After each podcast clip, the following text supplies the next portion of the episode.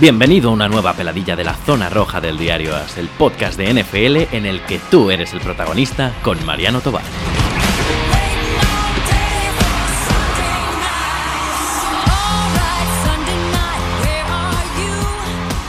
Muy buenas, señores. Aquí estamos en una nueva peladilla y esta peladilla eh, promete ser muy interesante, básicamente porque lo normal es que este equipo, si no está en la Super Bowl, como poco va a estar en la final de conferencia. Mm, y estamos hablando de los Kansas City Chiefs, que a día de hoy son pues eh, máximos favoritos probablemente en, la conferencia americana.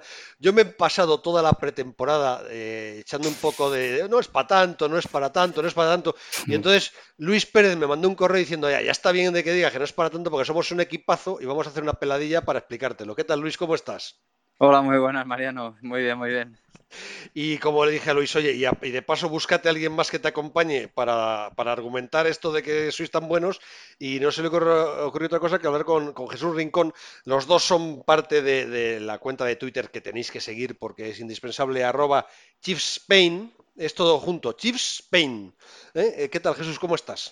Muy buenas, Mariano. Pues nada, de, de escudero, de escudero otra vez de Luis otra vez, porque eh, vosotros tenéis un podcast además de, los Chiefs, ¿no?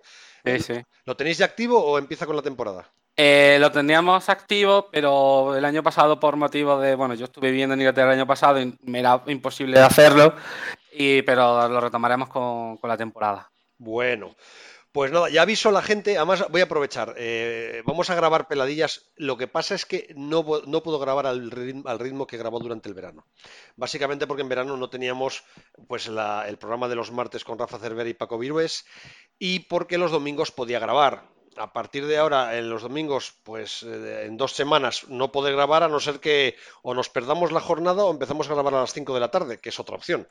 Y, claro, tenemos programa eh, con Fernando Calas los lunes y con Rafa Cervera y Paco los martes. Eh, miércoles y jueves grabaremos peladillas, con lo cual lo normal es que haya dos peladillas a la semana, alguna más que podamos grabar los, los, domingos a primera hora de la tarde. Con esto me estoy poniendo una venda porque tengo una lista de espera de peladillas brutal y además la gente me manda correos, oye, ¿qué, qué hay de lo mío? Entonces ya no sé qué decirles. Eh, yo estoy intentando organizar para que demos el mayor número de previas posibles antes de que empiece la temporada, porque ya está empezando a surgir otros temas que son súper interesantes de peladillas, que yo creo que van a ser más cortas, pero que es un poco el espíritu de lo que, de lo que había. Dicho lo cual, porque llevo aquí dos minutos y medio enrollándome con cosas que no tienen nada que ver con los Chiefs, yo voy a saco directamente. Se ha ido Bob Sutton como coordinador defensivo. Bien ha llegado Steve Spagnolo como coordinador defensivo. ¿Estáis seguros, Jesús, de que dentro de 12 meses no vas a decir bien cuando le volváis a despedir? Bueno, vamos a ver. Este es el tema que nos ha dividido a Luis y a mí, nos ha tenido a la greca todo el, todo el año. Eh, yo creo que el, echar a Bob sí, es cierto que ha habido años que ha montado una defensa muy buena, ha habido años, sí, sí, sí, sí, sí, todo eso está muy bien. Pero yo creo que el año pasado se demuestra que, mm, que a lo mejor había que sacarle más chichita al equipo, a lo mejor hay ciertas cosas que había que haber cambiado, ciertos, no sé, tampoco hay, que andar ciertos sistemas, cosas que, bueno, yo creo que sí son culpa suya.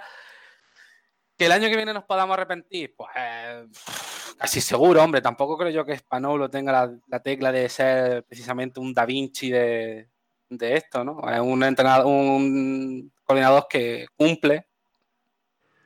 Bueno, cumplió en Nueva York con los Giants, ¿no? Un poquito de. de. de, bueno. Entonces, no sé. Creo yo que sí. El año que viene no, nos arrepentiremos tanto. Hombre, yo contarle que podamos aguantarle un partido a los Patriots me contentaría bastante. Jesús, ah. Ah, te, digo, se te sigue oyendo con eh, tirones hacia arriba y hacia abajo. Entonces tienes que separarte del micrófono porque, si no, eh, claro, luego arreglarlo va a ser complicado. Eh, Luis, ¿qué pasa? Que tú no tienes tan claro lo de español. Es que yo tengo una opinión, ¿eh? Español se creó todo su prestigio con la Super Bowl que ganó con los siendo coordinador defensivo de los Giants. Pero yo desde entonces no le he visto grandes cosas. Eh, a mí me parece que eh, vosotros habéis tenido una defensa durante todos estos años, oye, que ha, eh, ha, habido años que ha sido una defensa élite. pero el, secreto de esta defensa ha sido la agresividad, porque los, los, los han tenido una defensa muy agresiva que ha conseguido muchos big plays y que eh, yo creo que ha sido eh, la forma con que habéis jugado. Yo creo que el cambio, el volantazo es brutal. De una defensa mm, basada en los big plays y en las jugadas puntuales a una de español que es mucho más diésel, ¿no? No sé si la cosa va a funcionar. A ver, yo, yo más que yo más que tener nada en contra de español, que, que no lo tengo porque no tengo suficientes datos para analizar lo que pueda llegar a hacer aquí con este tipo de jugadores o con este tipo de ataque además, ¿no? Porque es un ataque que mm, perjudica un poco a la defensa, estos ataques tan rápidos. Más que eso, es que, bueno, yo es que creo que soy el, único defensor de, de Bob Sutton de, de, la parroquia Chief que existe en el mundo. Y no es que sea un defensor a muerte de, Bob Sutton, sino que creo que simplemente se le cogió como cabeza de turco y se, le, y se le puso todos los males a él cuando en realidad no los tenía. Para mí, Bob Sutton nos ha enseñado, y no hace tanto, porque no es que diga, no, es que hace 10 años la NFL era diferente. No, no, hace 2, 3 años la defensa de Bob Sutton era, era una defensa brutal, pero tenía los hombres que tenía y por lo tanto la podía tener. Y la defensa del año pasado, tan mala y tan lamentable, tenía también los nombres que tenía, de los cuales no queda casi nadie en la plantilla. Entonces, con eso, yo creo que eh, Big Fangio eh, fracasaría igualmente con, esos hombres que tenía. Porque sí que es verdad que tenía Justin Houston, pero Justin Houston jugó bien dos partidos y medio. Eh, sí que es verdad que tenía Eric Berry en plantilla, pero Eric Berry no jugó y lo poco que jugó no, no estaba recuperado. De hecho, está free agent sin, sí, nadie lo, nadie lo ha, fichado y está de agente libre. Nadie lo quiere porque nadie se fía de él. Eh, entonces, eh, los cornerbacks, Orlando Scandrick, que toda esta gente que, que, no, seguí, no eran capaces de seguir a nadie.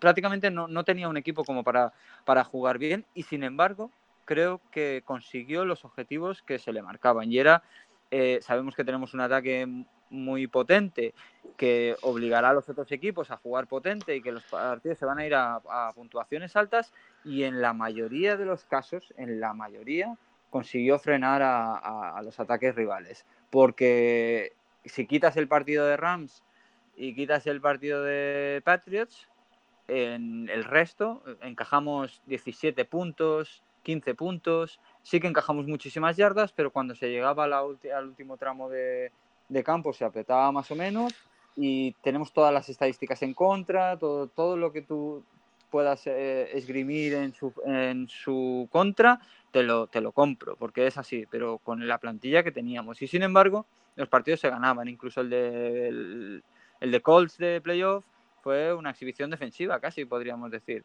Y eso con la, con la plantilla que teníamos. Claro, ahora llega Español y le das eh, muchísimas más armas y lo va a hacer mejor. Coño, es que fuimos la, la peor, la segunda peor me parece. Entonces, mejorar eso es relativamente fácil. Y sobre todo porque le han cargado de, buenas armas a, Español para, para, no para ser la mejor defensa de la liga, pero sí para estar a mitad de tabla. Vamos a ver, ahora voy a seguir yo argumentando, ¿eh? y, y, me respondéis Jesús, Luis, Jesús, pero antes de que empiece, Jesús, haz una cosa, levántate de la silla retrásala un metro y vuelve a sentarte. vale. Vamos a ver, lo que os digo. Saturn llegó en 2013 con Reed. Es un hombre Reed. Y, y, ha sido un hombre, además, de verdad, yo creo que enfocadísimo en la filosofía de Reed. Primera temporada, quinta mejor defensa en número de puntos. Segunda temporada, segunda mejor defensa. Tercera temporada, temporada tercera.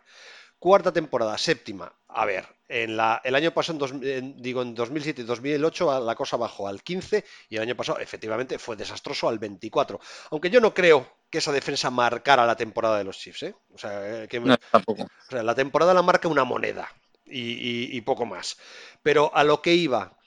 Bueno, y perdona, ¿y 5 centímetros de D4? Bien, bien, ah, vale. Sí, sí, sí, 5 centímetros de D4. Pero, claro, mi pregunta es, Frank Clark, Alex Acofor, Emmanuel Ogba, eh, Darron Lee, Tyron Matthew, eh, eh, Basad Brilland, habéis fichado a seis jugadores defensivos para jugar con una 4-3, que es el cambio radical que va a haber, de una defensa 3-4 a una 4-3. ¿No habría tenido más sentido seguir con Sutton y haberle dejado a él elegir los seis hombres para volver a tener una defensa que fuera la segunda, la tercera, la quinta o la séptima con menos puntos encajaba? Jesús... Manolo, te quiero. es que no, hay nadie que, opine eso y yo creo que realmente merecía Saturn tener otra vez una buena plantilla para, para ajustar y, porque tiene porque hemos descubierto que, sabe lo que hace. Eh, yo te digo una cosa, Saturn se ha ido a los Falcons y en los Falcons están que hacen la ola. Entonces, ah, vale, Luis está de acuerdo conmigo porque es que es mi gran duda de, esta pretemporada. Cuidado, que no digo que no vayáis a ganar la Super Bowl por tener a Español, ¿eh? que Español es un buen coordinador ofensivo, lo que digo defensivo. Eh, mi duda es si el, salto es tan lógico. Jesús, a ver, tú que eres de la opinión ah. de que está todo bien hecho. Yo es que creo que, bueno, sí, a lo mejor si le hubieras dado otros nombres a otros personas, otros jugadores, a lo mejor hubieras ganado. Sí, puede ser, pero yo creo que la liga, el fútbol americano es un deporte en el que todo mueve se mueve muy rápido, todo va muy rápido, hay que adaptarse, hay que cambiar. Y creo que cuando llega un punto en el que sí es verdad que la defensa no es lo que nos lastra, pero es lo menos bueno. Y un equipo que gana un anillo tiene que estar equilibrado. Un equipo que gana un anillo, que aspira a ganar un anillo, tiene que estar equilibrado en las dos zonas del campo. Si hay una zona que es un 10, o podemos concretar que el ataque de los Chiefs, la gente me dirá que el Nuevo Orleans, que, el abuelo Brice, que los Rams, pero luego los Rams cortocircuitan contra los Patriots, lo que quiera. Los Chiefs para mí fueron el mejor ataque del año pasado. Entonces, yo no digo que una defensa tengamos que tener la mejor defensa, pero a lo mejor tener una defensa en torno al 15 o por ahí, pues no hubiera dado más entero. ¿Sabes lo que pasa? Eh, que es una duda. De, esto es una duda filosófica que eh, de verdad habéis visto que ha sido el primer tema que he sacado porque es el tema que a mí me preocupa y el que me parece más interesante o más novedoso para entender Kansas City el año que viene. Vamos a ver, Tú y yo, o los tres, sabemos que Mahomes va a hacer drives de tres minutos. ¿Mm? Sí. Porque es lo que hace. Trae drives de dos minutos, de tres minutos. O sea, tiene una serie de jugadores súper explosivos. Y eso que ha perdido Karim Han. ¿Mm? Que bueno, de eso hablaremos ahora, pero bueno, está bien. Eh, eh, tampoco es que sea una cosa eh, súper grave. O sea, Damien Williams lo cubre bien, habéis fichado a Carlos Hyde, pero Tyre Hill, que, que va a estar, porque va a estar, es súper explosivo. Eh, Travis Kelsey, que va a estar, es súper explosivo. Y básicamente Mahomes es un tipo que ve en profundo y además te coloca el balón. Eh, vamos, que si le dicen que le, vaya entre los ojos de una mosca, lo pone. Entonces, vosotros vais a tener drives de 2-3 minutos. ¿Qué es mi forma de, o como yo lo veo? Por vuestra forma de jugar, la defensa va a estar mucho tiempo en el campo con, una, con, dos matices. La defensa de Saturn era más explosiva, era más de buscar big plays, era más de agresiva, era una defensa para rendir al máximo nivel durante tres minutos. La defensa de Español las defensas de Español son defensas 4-3 de estar en el campo durante, eh, si puede, 5 minutos. Eh, eh, o sea, que es, a ver cómo lo explico. Es capaz de estar más tiempo en el campo, es una defensa que va a jugar con una filosofía completamente radical pega una defensa 4-3 como la de Españolo mm, con un juego como el que va a hacer en ataque los Kansas City Chiefs? A ver, si Andy Reid lo ha, decidido, es que lo tiene muy claro, pero yo no lo tengo tan claro, que el paso sea, sea el, es el que debía quedar. ¿eh? Hombre, si lo que quiere es que el equipo, que el ataque esté 3 minutos y que esté descansado y que esté en la defensa 5 minutos y que cuando salga el ataque esté descansadito, eso te puede valer contra, contra defensas que no tienen eh, grandes jugadores que te hagan intercepciones, playmakers y cosas de estas, ¿no? Ahora, como tengas una defensa que en cuanto le haces tres, mm, tres big plays, le metes un pase de 15 yardas y le haces tres tonterías y ya la tienes resuelta, pues, pues sí puede valer. Eh, es que mm, yo creo que el tema de, de, Saturn es que a lo mejor lo que ha pasado es que ha agotado un ciclo, no se ha visto capaz de de usar a los jugadores bien, porque yo el año pasado había cosas que me, mm, mataban, ¿no? Eso de ver mandar a, Justin Houston en cobertura, lo veía intentando cubrir pases, linebacker cubriendo pases a receptores mucho más rápidos que ellos. Yo entiendo lo que dice Luis, además lo he dicho siempre, sí, es verdad que el año pasado perdimos muchísimo talento. Eh, se fue Marcus Peters, que bueno, esas intercepciones se echaron en falta. Se va eh, Eric Berry, no está para jugar. Justin Houston tampoco está para jugar. Nos quedamos con, con Chris Jones y con D. Ford y los demás, bueno. Yo creo sinceramente que, perdón, Jesús, yo creo que, que Andy Reid, que es nuestro general manager, eh, casi todos los efectos, eh, ha hecho una cosa bien o lleva tiempo haciendo una cosa bien y es que eh, llevamos cuatro años seguidos en, en, playoff, pero todo el mundo hablaba hace un par de años de ese techo de cristal, ¿no? De, tanto de él mismo, porque tiene como mala fama en playoff, ganada seguramente, pero, pero tiene mala fama, y luego por los Chiefs, ¿no? Que parecía que tenía ese techo de cristal, que todo el mundo sabía que iba a llegar a playoff, pero todo el mundo sabía que no iba a pasar de la ronda divisional o algo así. Entonces, eh, eh, había que cambiar alguna cosa. Y, yo hace, hace un par de años, ahora dos años y medio ahora, fui a Rusia por una cuestión de trabajo y estuve en San Petersburgo y me compré unas matrioscas, estas que vendían ahí en una plaza de San Petersburgo, y era de los Kansas City Chiefs. Había de todos los equipos y me compré una de los Chiefs. Y en el, las cinco muñecas que había, cada una estaba con, una, con un número, una camiseta y un nombre, ¿no? Y teníamos a, Alex Smith, que era la más grande, luego Travis Kelsey, luego estaba, eh, el, ¿cómo se llamaba? El receptor este que fichamos, eh, que luego se fue a Ravens. Eh, Jeremy Macklin. Macklin. Estaba Macklin, estaba Marcus Peters y Jamal Charles. De esos, hace dos años y medio de eso, ¿eh? De esos, solo queda Travis Kelsey. Entonces, yo tengo la sensación, o hace tiempo que tengo la sensación de que los Chiefs están haciendo una reconstrucción no agresiva. De hecho, el general manager ya no es el mismo tampoco. O sea, fuera el general manager, fuera las grandes eh, figuras. Ahora la defensa también está fuera porque no está fuera Justin Houston, está fuera Eric Berry, está fuera Don Tari Poe, que se fue hace dos años, está fuera. se ha cambiado el, el cuerpo de, de, los Chiefs en dos años y medio, ha cambiado totalmente, por completo. Entonces, para romper ese techo de cristal. Y yo creo que Andy Reid, en el caso de, y todo esto me enrollaba, lo siento, que me enrollo mucho, pero todo esto venía a decir que creo que el cambio de Bob Sutton ha sido como, eh, vamos a darle aire fresco a esto, lo estamos renovando todo, pues vamos a darle aire fresco, cambiamos el sistema, cambiamos un poco la fórmula, la, la defensa va a estar obligada por, por, la cantidad de puntos que anota Chiefs a jugar contra equipos que van a jugar normalmente mucho más agresivo, ya no, no serán equipos que te jueguen a drives de 7-8 minutos, a lo mejor sí al inicio del partido, pero enseguida nos dimos cuenta la temporada pasada que te ponías dos touchdowns por arriba, tres touchdowns por arriba, los equipos contrarios nos juegan mucho más agresivo. Entonces yo creo que ese es como una especie de, mm, sangre nueva, ¿no? De, vamos a cambiar algo porque lo estamos cambiando todo y le damos una vuelta más y, el, todo lo, anterior ya no vale y le damos una vuelta más y, vamos a probar este nuevo sistema.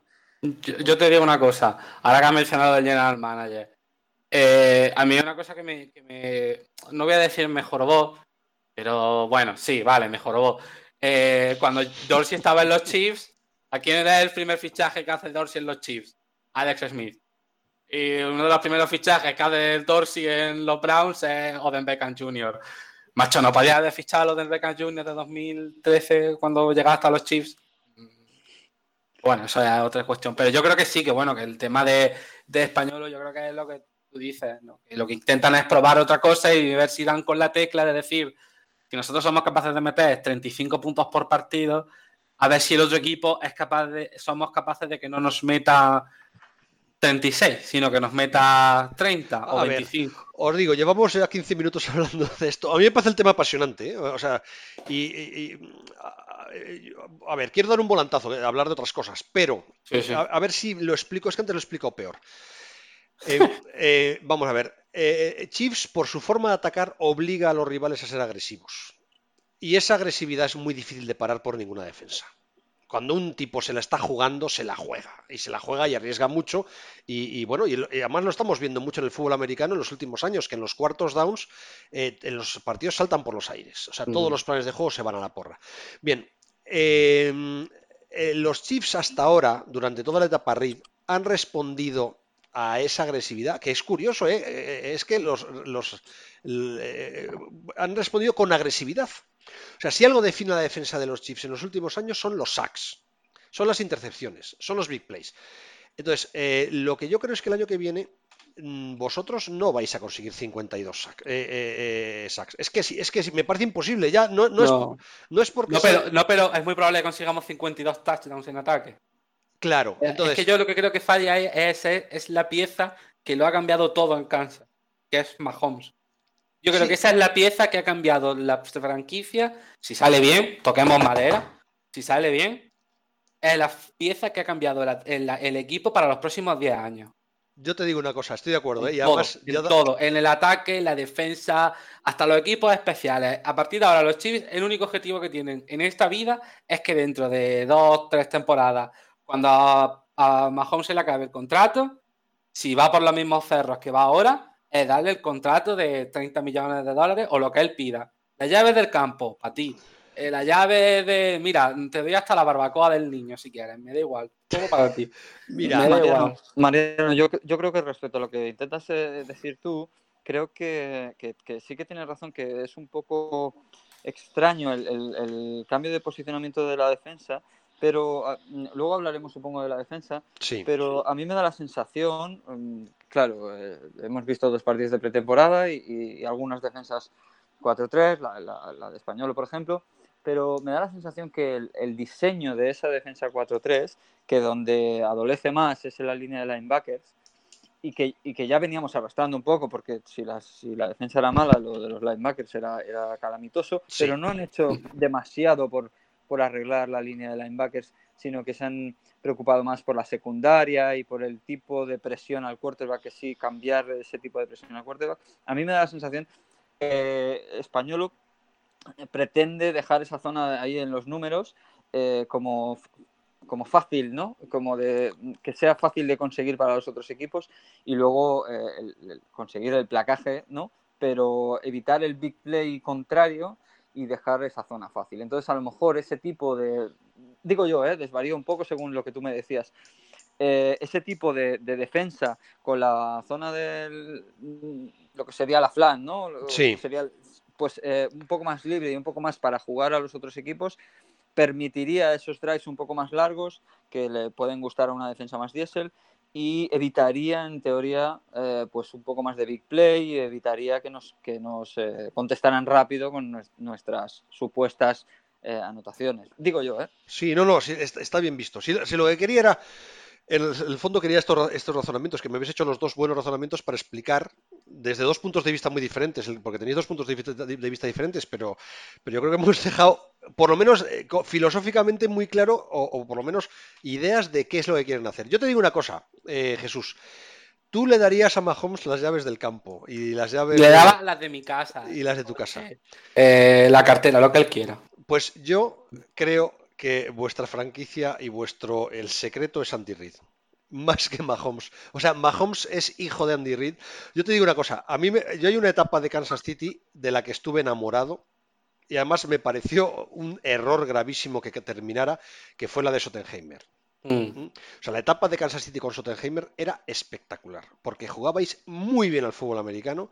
Además, eh, lo que pasa es que la Sottenheimer le pasaba exactamente lo mismo que dicen de, Andy Reid, que es que eh, no sabía jugar en, en postemporada, que en los playoffs se venía abajo.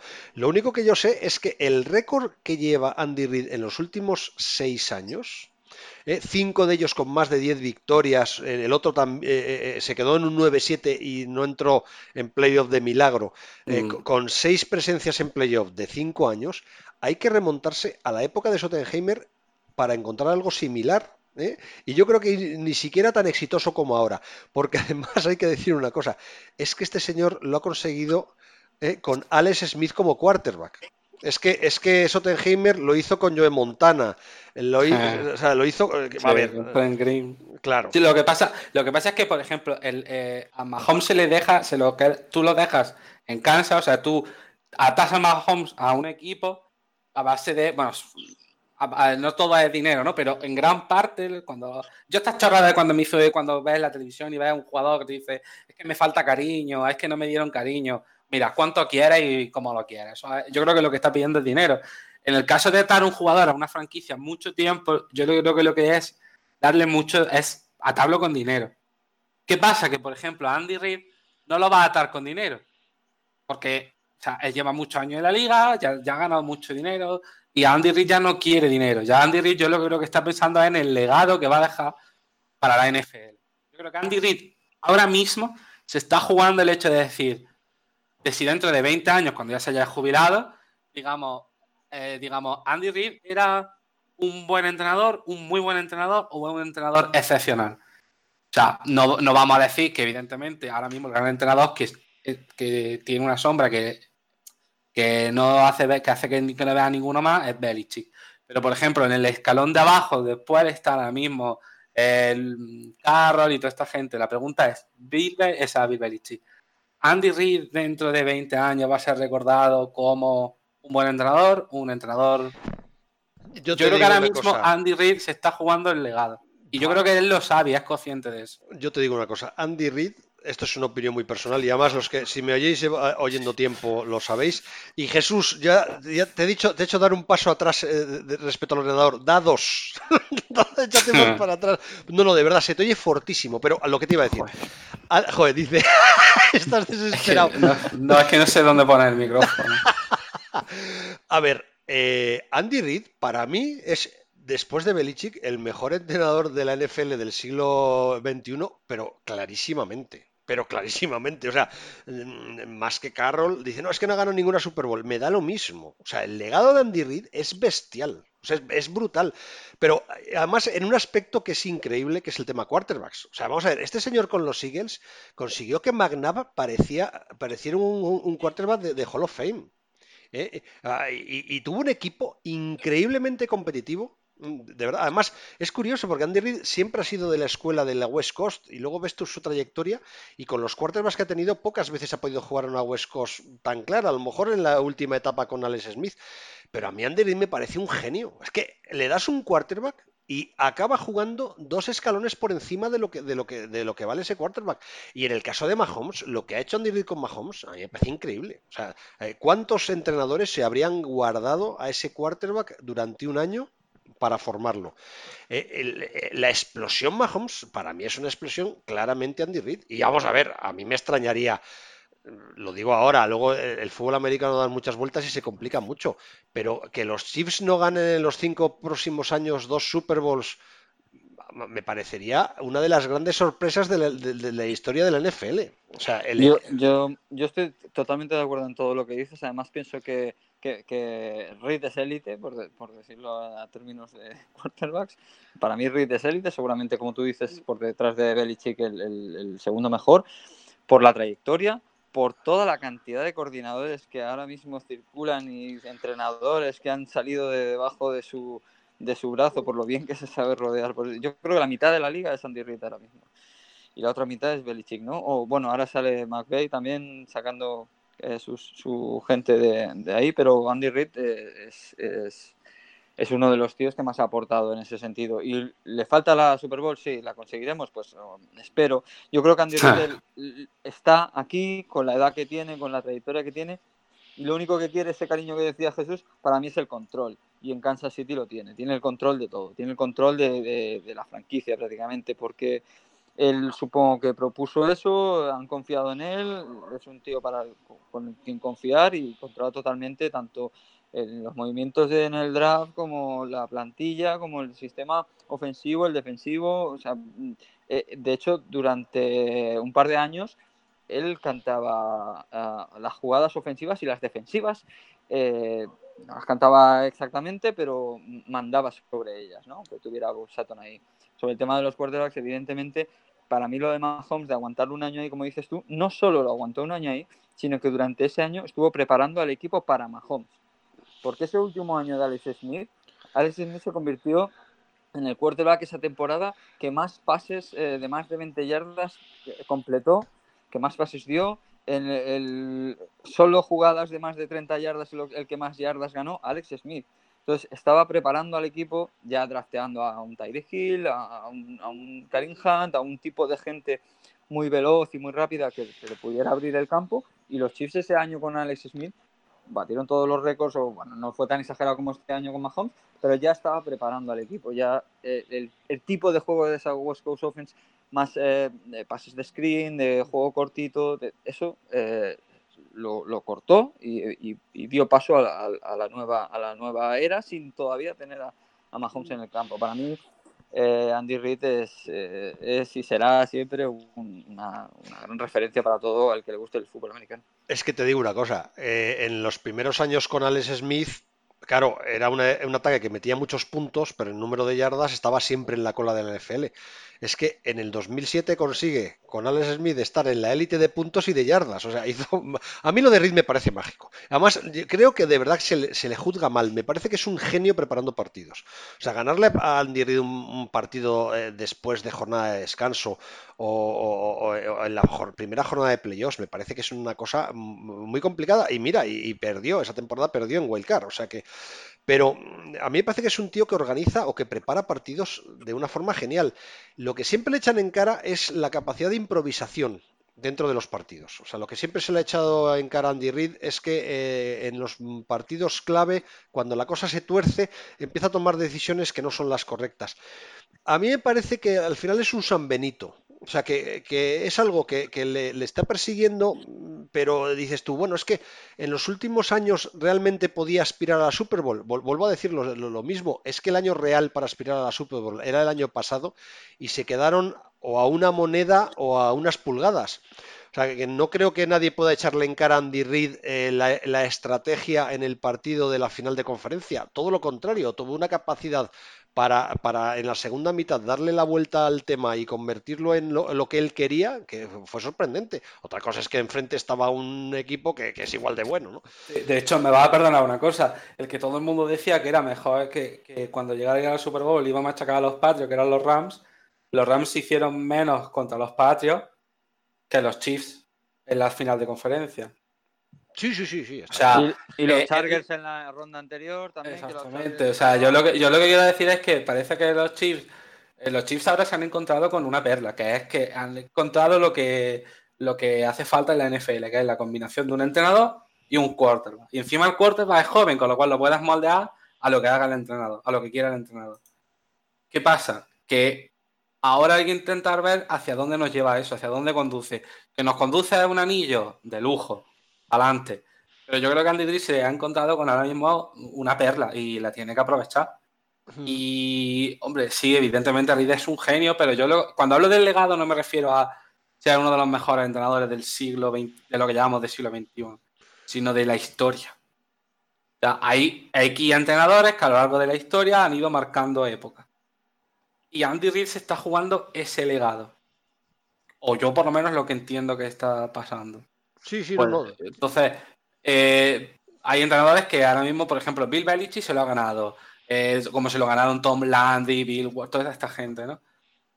Bill, eh, Andy Reid está jugando ese legado ahora mismo y, ahora tiene, y yo creo que lo que quiere es ganarse eso. Sí que es verdad que, por ejemplo, capacidad de improvisación. Es que en un deporte como el fútbol americano improvisar es muy complicado. Es muy difícil, es tremendo. Yo, yo creo que es un deporte en el que improvisar es la cosa más difícil que puede pasar. Porque improvisar requiere que tenga. Además, yo creo que la improvisación en el fútbol americano eh, a lo mejor no existe. Porque yo no creo que, por ejemplo, esto que pasa en las películas de que en cinco segundos llega, se inventa una jugada, la pone en, un papelito, se lo pasa al equipo y el equipo ya sabe hacer la jugada. Yo creo que esas cosas. Improvisar, pues sí, hay manera de improvisar, pero las maneras de improvisar se entrenan. No, yo creo que sí, es lo que tú has dicho. O sea, y además eso no pasa en el fútbol americano, sino en la vida. O sea, la improvisación hay que entrenarla mucho. Entonces, eh, yo sí que creo. Es que, insisto, a mí me parece que lo de Reed eh, es más un San Benito. De verdad que es una. Eh, él tuvo una mala racha de finales de conferencia perdidas con los Eagles.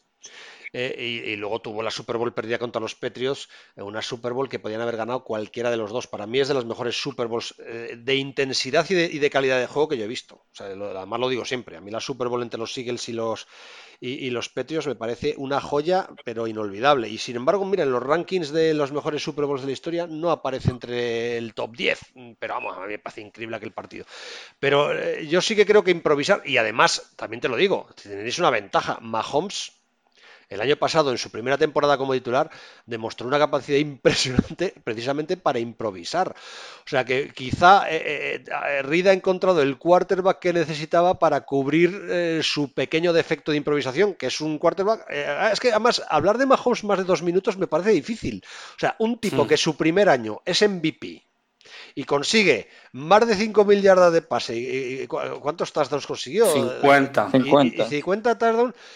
Porque siempre se dice, bueno, es que la segunda temporada de los novatos es la difícil porque ya la han cogido la tal. O sea, a mí me parece que Mahomes eh, eh, eh, es un tornado de fuerza 5. O sea, no, y perdóname, el último el primer partido de pretemporada, primer drive, sale y el primer pase es lo que le hace a Travis Kelsey. Mmm, Mm, yo eran las 2 de la mañana y yo pegué un grito que desperté a mi casa. Para mí sobre eh, todo es que es un tío muy centrado. Se le ve un tío, bueno, el primer año que estuvo eh, detrás de Alex Smith, eh, se comprometió a no grabar ningún spot publicitario, a centrarse solo en, el equipo y en entender el, playbook y en entender el, sistema de juego.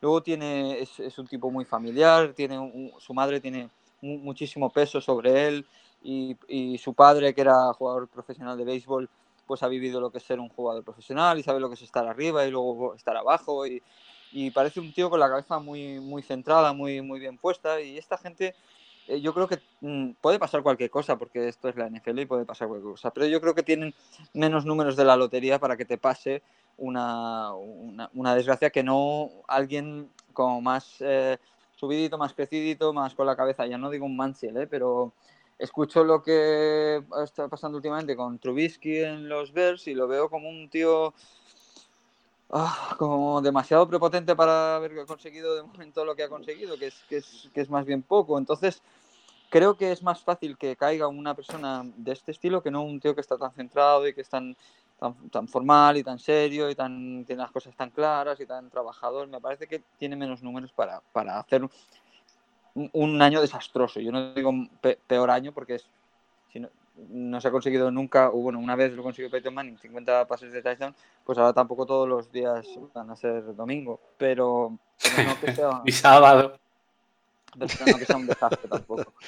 No, eh, está bien visto, ¿eh? Y, además yo creo, lo estaba, según estabas hablando, volví a pensar en Andy Reid, porque em, yo creo que Andy Reid ha tenido siempre una gran capacidad para hacer vestuario desde una, una, especie, un enfoque muy Papá Noel. O sea, que no es un tipo campechano, o, por lo menos da esa sensación. Y cuando le ves en la banda, le ves que es un tipo tranquilo. Mira, Mariano, perdona. A mí me echa una, bronca. Andy Reid, vestido con la camiseta de. con la camisa hawaiana, estas que lleva siempre, y yo. Mm, yo le digo lo que tú quieras. Yo hago lo que tú quieras. Sí, sí, sí. es, que yo creo que él transmite eso, que curiosamente, oye, hay que recordar su vida personal, o sea, él pierde un hijo cuando eres entrenador del, del de, Seat, de, los Eagles, en unas circunstancias además muy, pues, bastante dramáticas. Yo creo que sí que Andy Reid es capaz de, gestionar los vestuarios muy bien y que si encima lo que tiene es un quarterback que está centrado, eh, es que tiene todavía más capacidad para estar centrado. Y además también te digo una cosa, Mahomes no es tonto. Y Mahomes llega, ve a Andy Reid y dice, yo a este tío le tengo que hacer caso en todo porque este tío nos va a llevar a ganar Super Bowls. O sea, que, es que eh, han, encontrado lo que, creo que lo ha dicho Luis hace ya 20 minutos, que llevamos hablando 40 minutos, cuando decía que se ha juntado una, una, una pareja entrenador-quarterback perfecta. Y es que eh, los Chiefs tienen que aprovecharlo, ¿no? O sea que, porque además hay una cosa importante, y estoy entrando eh, ya más a fondo en el ataque. El año pasado sobrevivisteis muy bien al asunto Karim Hunt. Para mí fue sorprendente porque de verdad que esperaba un bajón radical en el equipo y sí lo hubo. O sea, lo echasteis de menos. Pero conseguisteis sobreponeros bastante bien a, la baja de, de, Karim. Y yo creo que además ahora os tiréis de los pelos de haberle dejado marchar. Yo creo que, la, la, franquicia es una opinión muy personal. Eh, yo sé que hay muchos que nos escuchan que creen que no debían estar en el equipo ni Karim que no está, ni, ni Tyre Hill, pero ninguno de los dos ni en la NFL. O sea, lo sé porque me llegan mensajes y la gente me lo dice. Yo creo que si los Chiefs hubieran tenido más paciencia, seguirían teniendo a Karim y van a seguir teniendo a Tyre Hill porque han tenido más paciencia en este caso.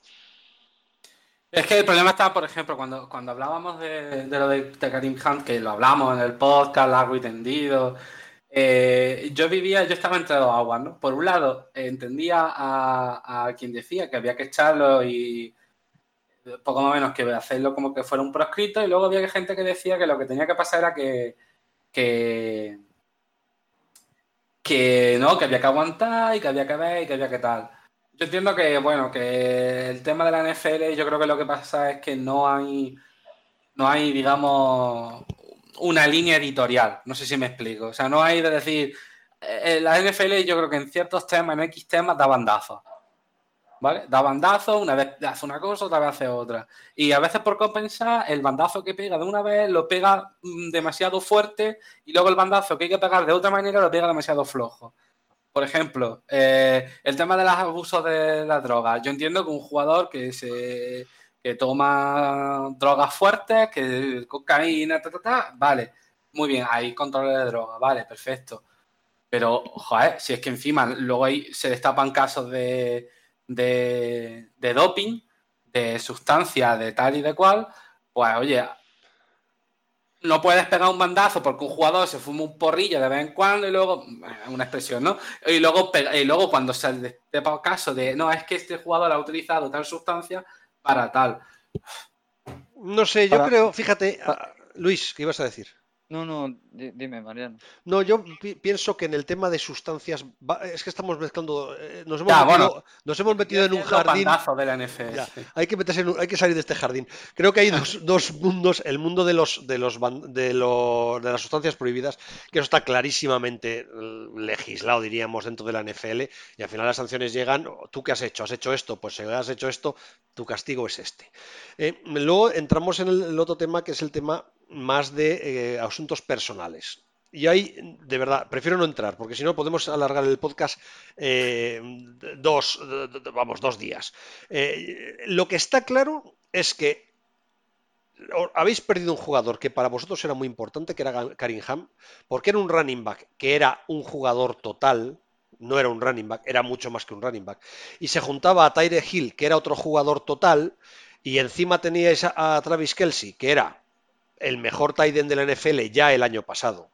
Mm, porque, porque, eh, porque lo era, qué narices. O sea, un tight end que te hace 1300 yardas, eh, ¿dónde lo hemos visto? O sea, pues lo, han tenido los Petrios, pero el año pasado no era lo, ya no era lo mismo y mira cómo se acabó retirando. Entonces, conseguís una magia con dos jugadores imprevisibles, un receptor, en el, un tight receptor increíble y, y, Mahomes brutal. Yo este año no tenéis a Karim Hunt. ¿De verdad creéis eh, eh, que Damien Williams y el fichaje de Carlos Hyde a estas alturas eh, os va a cubrir esa posición o vais a notar, se van a acabar las 50 de touchdowns de la temporada pasada, se va a cambiar la explosividad y vais a tener que jugar de otra manera? Mira, para mí puede que se acaben los 50 touchdowns, Puedes, porque es lo que te digo, se consigue una vez cada no sé cuántos años, eh, pero eh, creo que no es ningún farol si piensas que los Chiefs tendrán, estarán entre los cinco mejores ataques. O sea, mm, decir que va a ser otra vez otro récord y tal, no sé qué, pues eso ya es como más de forofo, ¿no? Pero siendo así un poco objetivos con lo que tiene el ataque de Chiefs, dirías que va a estar entre los cinco mejores ataques si no pasa nada extraño, si no se lesiona Mahomes o no pasa alguna cosa así muy circunstancial, ¿no? Entonces, el peso de la carrera, evidentemente, cuando tienes a Karim Hunt y, lo pierdes, pues has, perdido uno de los mejores running backs de la liga, y no lo digo yo, sino que lo, dice cualquiera, ¿no? Además, eh, un chico que, que, que, no ha cometido ningún fumble en su vida, en realidad, para ser eh, claros, cometió uno, que fue el primer snap del primer partido que jugaba como profesional. Es el único fumble que hizo porque en universidad no, no cometió ningún fumble y después tampoco, por lo tanto es un tío con unas manos muy seguras. Además, un tío que te salía muy bien después de los placas, del primer contacto y todo esto.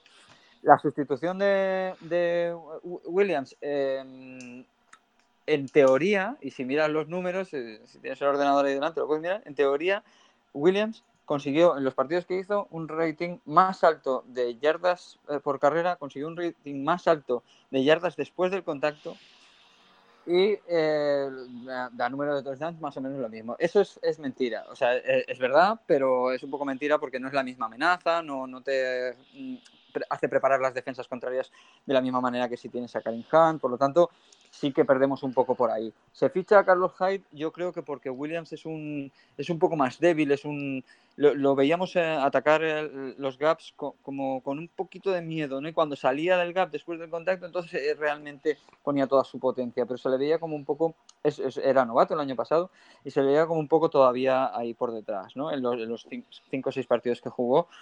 Eh, yo creo que por su constitución física será evidentemente mucho más débil que, que Karim Hunt y creo que la idea de fichar a Carlos Hyde era para esas power runs en las que tienes que realmente cruzar, eh, pues usar a, un tío más fuerte y más norte-sur como puede ser Carlos Hyde, que en principio em, estaba para eso. Te digo una cosa ahora de todas formas, eso era mi idea inicial. No te sorprenda que Carlos Hyde no haga el roster. Tal y como están yendo los training camps, eh, a mí no me sorprendería que Hyde al final no haga roster en, en Kansas City. Es que eso es lo que te iba a decir, tal y como están ahora mismo los running backs en la liga, que ahora mismo mmm, del ataque es una figura, o menos voy a decir prescindible, decir da igual si llevas running back o no, evidentemente, pero a poco que cumpla, a poco, a poco que no suelte balón, a poco que a poco que tenga buenas manos, es que en realidad ahora mismo bueno, fijaros, por ejemplo, el caso del año pasado de los, de los Steelers, ¿no? Se queda Le'Veon Bell eh, haciendo el lockout este que hizo y al final se demostró que el suplente de Le'Veon Bell con la misma línea hizo también una muy buena temporada. Y se fichó en, bueno, se, escogió en sexta ronda a Darwin Thompson. también, exactamente, el, Darwin. una ronda basura de estas que eliges a ver si, si te suena la flauta y te sale bien y escogieron un running back en sexta. Y la verdad es que Darwin Thompson está dando súper buenas sensaciones. Mm. Cuando Andy Reid empieza a hablar muy bien de él en las conferencias de prensa, ya pasó con, con Karim Hunt, que era una tercera, una cuarta ronda, ya pasó con, eh, con otra gente que lo ves que, que empieza a hablar eh, muy bien de él y, y que va, va, a tener un peso. ¿no? Entonces, no me sorprendería que, que Darwin Thompson fuera el, el, segundo running back después de, de Damien Williams y que Carlos Hyde, ya simplemente por el tipo de, contrato que seguramente hay, pues eh, te quedes con dos tíos, eh, dos running backs titulares que tienen contrato de rookie y ahorres un poquito de dinero para acabar haciendo más o menos la misma, la misma faena, porque ninguno es ninguno es Karim Hunt y Carlos Hyde tampoco, y por lo tanto para hacer más o menos la misma, la misma labor, pues al final yo creo, y es una apuesta un poco arriesgada porque te digo, es una sexta ronda, pero yo creo que es muy probable que, que Darwin Thompson acabe siendo el, segundo running back. Y si no es al principio de la temporada, sí al final. Vale. O sea que así queda cubierto el backfield. Y ahora vamos al grupo de receptores. Lo hemos dicho, Travis Kelsey sin duda ahora mismo es el mejor tight de, de la NFL. O sea, una mala bestia. Así consigue repetir lo del año pasado, pero bueno, en el fondo miras la trayectoria de Kelsey, Kelsey cuántos años lleva haciendo más de mil yardas de recepciones, que ya lleva varios sí, es Lo que, es lo que te iba a decir, está el, el, de este de los 49ers que hizo un año espectacular. Eh, Kittel, sí. Eh, George Kittel, eh, pero claro, es un año. Sin embargo, Travis Kelsey hizo más o menos lo mismo que, que Kittel, pero es que es una continuidad ya de cuatro o cinco años que, que lo lleva haciendo. Pues al final no, deja, no deja de ser probablemente el, principal objetivo de, Mahomes. O sea que, bueno, Tyre Hill el año pasado hizo más yardas todavía que Kelsey, creo. no, lo tengo aquí delante, espera que lo mire. Sí, lo que pasa que, claro, en, pase de seguridad de 7, 10 yardas, pues eh, claro, siempre encuentras a Kelsey, que además luego te gana siempre muchas yardas after catch, y Tyreek Hill pues te coge cuatro pases de, y corre 80 yardas, y, probablemente en yardas acaba siendo más, teniendo más yardas Hill, pero en para mover las cadenas, para, en el juego, en cantidad de targets, pues probablemente que sí, tiene, es mucho más importante. Tiene más, mm, tiene más, tiene 150 Kelsey 137 Hill. Y además con una cosa llamativa, que es que de los 150 cogió 103 y Hill cogió 87. O sea, la media de recepciones de Kelsey es mucho mejor que la de, la de Hill. La duda es, bueno, yo creo que Hill va a jugar toda la temporada, ¿verdad? Si no han sancionado ya, no van a sancionar a estas alturas. Eh, pero la, gran duda es el tercer hombre. A mí Sammy Watkins se me queda un poco corto. Y, todo el mundo que estoy leyendo dice que la elección de vuestra primera elección en el draft, que fue la segunda ronda, Hadman, eh, que vamos, que, fue una elección un poco surrealista. Eh, me, gustaría que me la explicarais, mm, sobre todo porque va a ser importante para, completar el grupo de receptores. Kelsey, eh, Hill, Watkins, me imagino que el siguiente hombre, o Robinson o, o Harman, el rookie, ¿no? Sí, no sé si. Eh, para mí, eh, Michael Harman es un hombre que se draftea pensando en la posibilidad de que a Gil lo van a sancionar. Entonces, ahora mismo creo que es el tercero o cuarto más rápido de toda la NFL, Michael Harman. Entonces, han escogido un perfil totalmente Tyreek Hill, que es el tipo de hombre que necesita Mahomes para jugar en profundo, para esas jugadas rotas, para ese pase contra los. No me acuerdo contra quién era, contra. Contra Petro, no, me acuerdo contra quién era, que, lo lanza, casi lanza un melón a, no sé dónde y lo rescata Gil, porque no es, es, un pase completo de Mahomes, sino que es Gil que corre la mitad del campo en, paralelo para, conseguir rescatar una bola que lleva en el aire tres segundos y que le da tiempo a Gil a correrse todo el campo de Nancho para ir a buscarla. ¿no? Entonces, ese tipo de, de receptor tan rápido y que abre muy, estira mucho la defensa. eso era lo que se buscaba con, Harman. Al final, Gil no es suspendido y yo creo que se quedan y se quedan muy contentos con Harman porque tiene un poco más de cuerpo que Gil, es un poco más alto, eh, tiene un poquito mejor de manos también que, que Tyre Hill y no es tan rápido como él, pero el, perfil de, hombre rápido que estira, pues ahora mismo yo creo que a Reed eh, le encanta poder abrir el campo por las dos bandas y dejar la zona la zona ancha para Sammy Watkins y para Travis Kelsey para que puedan moverse por ahí con más o menos tranquilidad. Entonces yo entiendo que, eh, tanto Michael Hanman como Sammy Watkins los vamos a ver alineados con Tyre Hill eh, la mayoría del tiempo. Es verdad que, que, hemos eh, acabado de, refichar a... Ahora se me ha ido el nombre. A de Andrés Thomas. de Anthony Thomas. De Anthony Thomas porque se lesionó Kemp, se ha roto la rodilla y está fuera toda la temporada y entonces se, ha vuelto a contar con Anthony Thomas. Eh, pero creo que sí que estarán allí. El año pasado vimos al principio de temporada, creo que en los eh, cinco primeros partidos o seis primeros partidos, Mahomes ya estaba con récords de, de, pases y todo esto, y uno de los que tenía era que había lanzado no recuerdo el número exacto, pero eran 14 touchdowns a, 9 objetivos diferentes o a 10 objetivos diferentes, porque es que incluso el fullback había recibido mm. un pase de 30 yardas. Entonces, eh, mover mucho esos eh, receptores va a ser bastante clave. Yo creo que jugarán tanto de Marcus Robinson como de, de Thomas e incluso eh, Dieter, ¿no? es probable que salga en, algunos snaps, pero yo creo que la base va a ser, o la base del juego, entiendo que va a ser Michael Handman y, y Tyrese Hill abriendo campo y, y Watkins y, Kelsey por, paseándose por la media zona. Pero Jesús, a ver, Luis, me das contado, la verdad es que me has hecho un programa, lo explicas fenómeno, macho. Pero lo que iba a decir, eh, eh, ¿por qué entonces tantas críticas de prácticamente todos los analistas a la elección de Harman? Pues porque lo que los analistas esperaban era que cuando los Chiefs llegaran a, al, draft, lo que hicieron fue sacar eh, defensa, defensa. mucha, mucha, mucha defensa eh, mucho, mucha secundaria, un, de este, un, eh, lo diré, un, un middle linebacker, un safety, algo de eso, ¿no? El safety lo cogimos de un de, la agencia libre, con más y tal. Y claro, la primera, la, primera ronda nada más llegar, ¡pum! un wide receiver. Entonces, eh, la, gente lo que se esperaba era que llegara la primera ronda, la primera ronda que no teníamos, o la, la, pasábamos. Bueno, no me acuerdo. La, pasamos por Frank Clark. La primera ronda vuestra eh, la dais por Frank Clark. Por Frank Clark. Y luego ya, claro, llega la segunda ronda y decimos, bueno, pues un cornerback de los que queden, el mejor que quede. Y se saca un receptor. Yo lo que creo que pasa es que, eh, es lo que dice Luis, ¿no? Yo creo que ahora mismo hay tres piezas fundamentales en el ataque de los Chiefs, que son Mahomes, Kelsey y Tyreek Hill.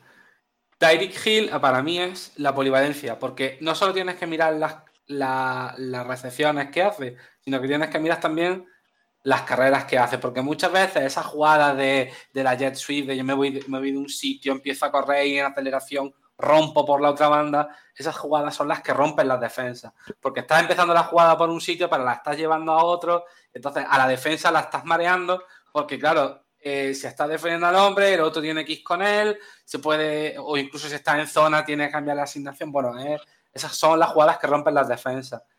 ¿Qué pasa? Yo creo que esas son las dos piezas que son. Pero vamos a ver, ¿Harman se parece tanto a Gil como ha dicho Luis? Porque si. En el, en el partido contra los, contra los Steelers, tiene una jugada que es un calco de las que suele hacer Gil, que es está en el backfield, llega y hace la jet sweep para de un sitio a otro, coge el balón y empieza a correr.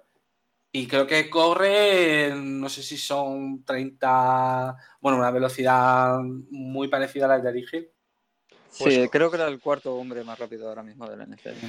Pues si, si de verdad hacéis lo que explicó Luis, de Gil y Harman volviendo locos eh, a, las defensas por fuera, con su velocidad, y Sammy Watkins y, Kelsey dominando eh, por dentro de los números, podéis hacer unos destrozos importantes. O sea, lo que pasa es que, claro, eh, yo he visto tantas críticas a la legión de Harman que me parecía que, que digo, se han vuelto locos. Pero vamos, habéis explicado muy bien que tiene mucho sentido vamos, jo, llevamos ya 55 minutos, que teníamos que estar ya acabando con la defensa y todavía no hemos acabado ni con el mm. ataque. Em, mis dudas, y probablemente lo peor de este ataque, es la línea. La línea ofensiva. Yo no sé qué deciros. Ha habido un cambio de center. En realidad, yo creo que el cambio se debe básicamente a que Raider el año pasado, cuando, cuando sustituyó a. Habéis traspasado a. Se me el nombre ahora. Morse. Sí, eh, jugó tan bien cuando estuvo lesionado en Morse que, dijeron, bueno, pues seguimos con él. Pero en realidad no, es una línea ofensiva para estar muy tranquilo, ¿no? Bueno, en realidad eh, Duvernay Tardis también jugó muy bien el año pasado. Mm, no sé, no sé si la línea se os queda un poco corta, aunque tenéis la ventaja de la movilidad de Mahomes. Yo, creo que te has respondido tú, mismo, porque al final eh, es verdad que la baja de Mitch Morse es, significativa porque para mí es uno de los mejores centers de la NFL. Pero el año pasado estuvo lesionado ocho partidos y bueno, se puso, hubo varios cambios en, la línea, se puso un guard de, de center, al final Cam Irving jugó bastante ahí, eh, Reiter también, al final más o menos se solucionó, ¿no?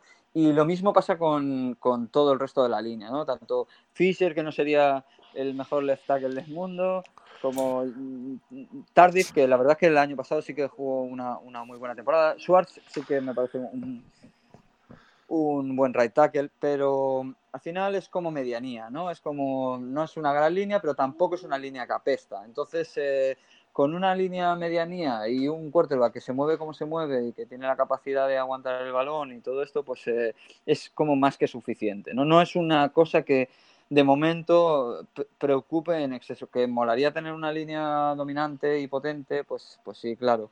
Pero, pero no parece ser un, un problema de momento el, el, tema de la línea. Hombre, el año pasado en la final de conferencia sí fue un problema. O sea que porque New England volvió loco a Mahomes por dentro y le metió una presión que por lo menos yo tengo eso en la memoria. Que pero New England no cuenta. New England cascarón de huevo. Como cuando eras chico, New England cascarón de huevo. New England no cuenta. No sé, eh, a ver, no deja de ser el eslabón débil. Lo has dicho tú. O sea que eh, no está mal. O sea, Raider no está mal, Tardy no está mal, Schwartz no está mal, el lado derecho no está nada mal. Yo creo que el lado izquierdo está más, es bastante más blando, con Fisher y, pero mm, a, mí me sorprende también, de verdad, que, no, no, hayáis eh, buscado algún refuerzo más. No sé, me parece. Yo, más te digo una cosa, eh, esta, tarde lo he leído, eh, Mitch Morse, una de las cosas por las que los Chiefs lo dejan ir tan fácil es porque tiene muchas lesiones. Sí, sí. Y una de las lesiones que tiene es el tema de las contusiones. Mm. Evidentemente no vamos a decir que es que es que se contusiona porque quiere, no, evidentemente. Pero él es una persona que tiene una recaída en, una, en un cierto tipo de lesiones con las contusiones y tal. Y de hecho, esta mañana he leído que los Bills no están entrenando con él porque está otra vez con el tema de las eh, contusiones. De las, de las conmociones. Sí, de las concussions, sí, perdón. Conmociones. exacto, exacto. Entonces, el tema es que Eh, la línea, eh, yo creo que la línea hace cosas muy bien y hace cosas que, bueno, cumple. Cosas muy bien que hace cuando se tiene que hacer esa jugada de pegar el pasito para adelante y salir al siguiente nivel de tal, hacer el bloqueo para que salga el receptor, para que Tyreek Hill, por ejemplo, salga del backfield escupido como una bala, o esa jugada de, de esa, digamos, esa, esa fantasía, ¿no? De jugadas bonitas, que a todos nos gustan ver salir a la línea, ¿no? Porque es como, es gracioso, porque los ves que no están acostumbrados, es como, mm, me lo decía, creo que me lo decía un amigo, me decía, joder, los gordos corriendo, ¿no? Pues en ese plan. ¿Qué pasa? Que hay otras cosas que no son precisamente la mejor, pero con que cumpla está bien, ¿no? Yo en general creo mucho en el sistema y, sobre todo en el sistema de Andy Reid. Piensa que Andy Reid es, eh, con los Chiefs ah, tenía a Jamal Charles de, running back eh, lesionado prácticamente los dos últimos años y corrimos con Spencer Ware y Chakandrick West, que son dos running backs eh, muy de la medianía hacia abajo, digamos, que no van a ser titulares en ningún equipo y sin embargo eh, conseguíamos muchísimas yardas y yo creo que esto es, eh, tampoco teníamos una línea muy diferente de la de ahora. Por lo tanto, esto es un, es un, o sea, es una cuestión de sistema. Yo creo que la línea está muy bien trabajada para lo que tiene que ser. En el fondo hay talento porque tanto Eric Fisher es primera ronda como Cam Irving es primera ronda. Eh, yo creo que, que, no sé si hay alguno más. Schwartz me parece que es segunda yo creo que hay, hay el talento un poco oscuro, digamos, eh, metido en un buen sistema que, que, realmente Andy Reid lo hace funcionar y confía en, en ello y, sinceramente a mí no, no, me preocupa demasiado. Es verdad que puede haber partidos que te los planteen de una manera en los que te asfalten o algo así, ¿no? Pero no, no creo que, que vaya a ser un, un, grandísimo problema. Sí que es verdad que esperaba un center en el, yo esa segunda ronda que teníamos o algo así, si no era el único drafteado que esperaba en ataque, el, de un center, y, no, sucedió, ¿no? El, Andy Reid juega con, con 6, 7 hombres y los intercambia de posición y aunque en el roster inicial tienes a Jimmy Murray como segundo center, eh, probablemente no, no, va a pisar el campo por mucho que se lesione eh, Reiter. Ya, ya. Bueno, pues oye, yo creo que hemos repasado bastante completo, vamos, completo que llevamos una hora hablando, el ataque, y que prácticamente solo hemos hablado del ataque. Bueno, en realidad al principio del programa hablamos bastante de la defensa, Mm, eh, a mí la línea, lo que es la línea de 4, me parece que, o sea, el fichaje de Frank Clark, a ver, habéis tenido dos bajas importantísimas. O sea, en realidad vosotros tenéis el año pasado tres maniters decisivos, D. Ford, Justin Houston y Chris Jones. Chris Jones sigue ahí, pero Justin Houston y D. Ford, miau, se han marchado. entre los dos sumaban 22 sacks. Tenéis que, buscar esos sacks de otra manera. Eh, Frank Clark, que el año pasado consiguió 13 en, Seattle, pues está claro que, es uno de ellos. Luego habéis eh, buscado también a Alex Okafor, eh, que no va a conseguir tantos sacks, claramente. Ogba, que yo creo que va, a ser más bien un jugador de. Pues, habrá muchos relevos probablemente en el grupo de cuatro. me estoy enrollando, pero estoy haciendo una, lo que como veo yo la línea de cuatro. ¿Eh? Eh, me parece que es una línea súper completa. Además tenéis a Breland eh, eh, Speaks, que, es una segunda ronda del año pasado, también por fuera. el, peor jugador probablemente es de Rignadi, ¿no? Yo, mira, yo voy a decir una cosa que sé que mucha gente va a decir que lo que me mueve es el rencor o, que, o que no tengo ni idea. Para mí, D. Ford es un jugador que puede estar sobrevalorado. Me explico. Tifor es un jugador que, los, que, ha que, que tiene muchas lesiones, que ha tenido muchas lesiones. El año pasado arrastró durante mucho tiempo el, lo del day by day, lo de decir no sabemos si va a jugar, al final jugaba, eh, y el año pasado sí que es verdad que rindió como que rindió muy bien. Pero, por ejemplo, sus dos primeros años en los Chiefs fueron bastante normalitos, por no decir pobres. Eh, hace el año anterior, el 2017, jugó muy poco. Creo que jugó cinco partidos o así. el año anterior sí que es verdad que lo hizo, que, dio el salto y bueno, pero para mí, de los cinco años que creo que lleva en la, NFL, jugar como un jugador, como decir, es un edge rusher o un rusher muy bueno el año pasado. Y yo creo que un equipo que yo creo que entiendo, o sea, yo entiendo que, ahora mismo lo que se cotiza en la NFL son los jugadores que hacen sacks. Y que el año pasado hizo 13. Como el año pasado hizo 13, los, los, los, Niners que le hace falta, que tienen dinero, pues ala, acá. Pero para mí es un jugador que puede estar incluso sobrevalorado. Para, mí, para mí DeFord, eh, el cambio de DeFord es, es, eh, por, el cambio de sistema, por los 70 y pico millones que pedía y el, agujero negro en el que nos metió John Dorsey, del cual estamos empezando a salir y, eso ha sido importante a la hora de tomar decisiones, porque realmente un equipo con quarterback rookie, receptor estrella rookie, el tight end hasta hace poco con contrato rookie, el running back rookie y todo, y no teníamos un duro de, salary cap, por, no sé dónde se iba todo ese dinero, pero se iba y la verdad es que había un problema que se ha empezado a solucionar un poco, entonces esos setenta y pico millones cuentan. Luego cuenta para mí el cambio de sistema, el pasar de jugar una 3-4 a una 4-3, creo que probablemente han visto que Difor no sería el hombre ideal para eso. Es verdad un poco lo que dice Jesús. También yo creo más que jugaba a fogonazos. Creo que los 13 sacks, mm. eh, los 10 primeros sacks los consiguió en 6 jornadas y luego se estuvo 10 eh, jornadas más para conseguir 3 sacks, ¿no? Entonces jugó como un poco a, fogonazos y ya le pasó los años anteriores. Eh, pero más que nada yo creo que es el cambio de sistema, que entienden que, la presión con, con Chris y con Frank Clark pues, pues va a ser muy fuerte. Yo no sé si el número de sacks, porque me costaría ver a la línea de linebackers entrando al blitz, puro blitz, aunque sí que es verdad que hemos visto, por lo menos en pretemporada, ya sabemos que no cuenta mucho, ¿no? Pero cuando hay un cambio de sistema defensivo, pues te fijas un poco más y veíamos la línea de, tres linebackers muy pegada a, la, a, la, a, ese, a, esos cuatro ofensivos de adelante, muy, muy pegada, como amenazando siempre y luego daban siempre los tres pasos para atrás, cuatro pasos para atrás para cubrir su zona, para no enseñar si vas a ir al Blitz con este jugador o no vas a ir con el otro. Yo creo que habrá muchos cambios en este sistema, muchos intentos de engaño, pero al final no creo que seamos un, un, equipo que consiga muchos sacks, pero sí mucha, mucha presión y muy eh, intentar eh, incomodar al, contrario. ¿no? Entonces yo creo que con Chris Jones y Frank Clark, Alex Okafor también dará de lo suyo. Estoy de acuerdo con que Dandy quizás sea, el peor hombre, no me extrañaría ver a, a, por ahí, no me extrañaría ver a Spix por ahí también ocupando esa parte derecha.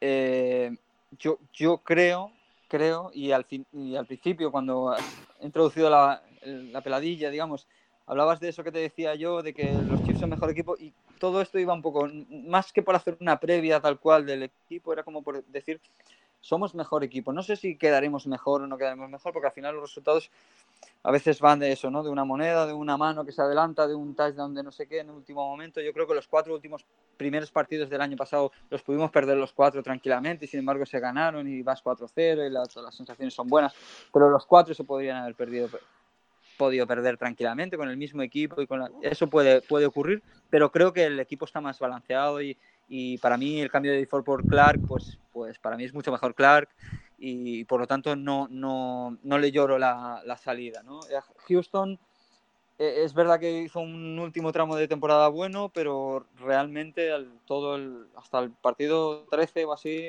yo en el grupo interno de Chiefs siempre decías que jugamos con un tío menos. Porque, joder, Houston tiene un nombre ahí, todos lo respetamos mucho, pero, pero no, no, no parecía rendir como, como debía, ¿no? Lo que pasa que, claro, cambiar ese nombre, igual que el de Eric Berry, pues, pues es complicado, pero al final si miras los cambios y piensas que has cambiado a Eric Berry por, por Matthew, pues, eh, pues, ostras, y si piensas que has cambiado a Default por Frank Clark, pues, ostras.